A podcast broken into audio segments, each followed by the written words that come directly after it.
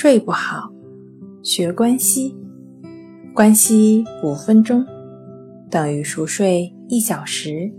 大家好，欢迎来到重塑心灵，我是主播心理咨询师刘星。今天要分享的作品是：安睡几小时是最科学的。有的人每天能睡十多个小时。有的人呢，每天只睡几小时。睡眠研究领域的专家强调，消除疲劳所需要的睡眠时间因人而异。根据生理差异，每个人花费在睡眠上的时间长短不一，但总体上来说的话呢，差距不会很大。从睡眠角度判断，除了普通人，还有长睡者和短睡者。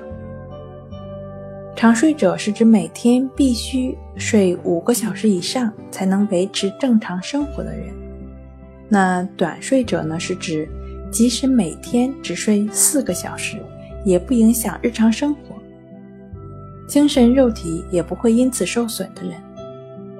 即使自己是长睡者，也没有必要产生心理负担。世界公认的天才爱因斯坦每天要睡十个小时。科学家和艺人中呢，有很多都是长睡者。我想，这可能是因为他们在研究或者构思的时候脑力消耗过大吧。实际上，大部分人呢是属于变量睡眠者。变量睡眠者的睡眠时间随外部环境变化而变化。在环境好的情况下，即使睡眠时间短，也能满足一天所需。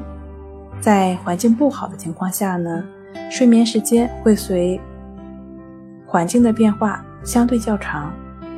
长睡者和短睡者人数总数不超过百分之十，也就是说，百分之九十以上的人都是变量睡眠者。